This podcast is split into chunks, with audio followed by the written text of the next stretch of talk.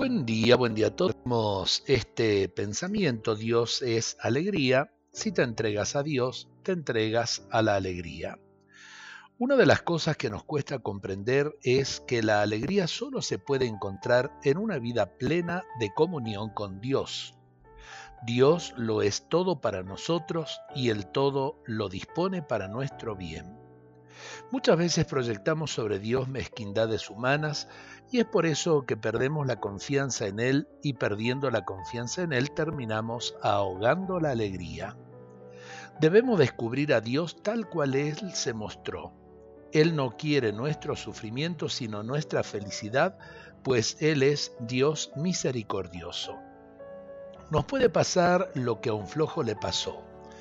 Cuando llueve, llueve para todos, si quiero juntar agua lo puedo hacer en un recipiente de 200 litros o con un dedal.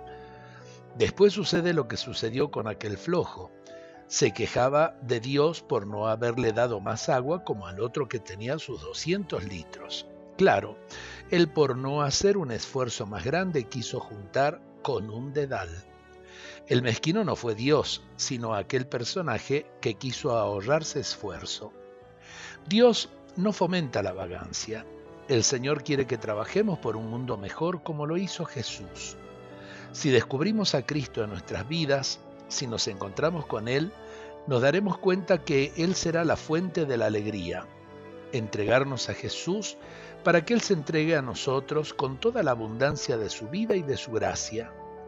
Dios es generosísimo si nosotros somos generosos con Él. Los egoístas no pueden vivir la alegría porque piensan nada más que en ellos mismos.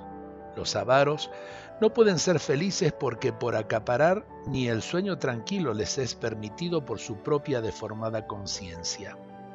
Bienaventurados son los que en el corazón de Jesús aprenden a dar a los demás la alegría que de Él reciben. Buen día a todos, Dios los bendiga.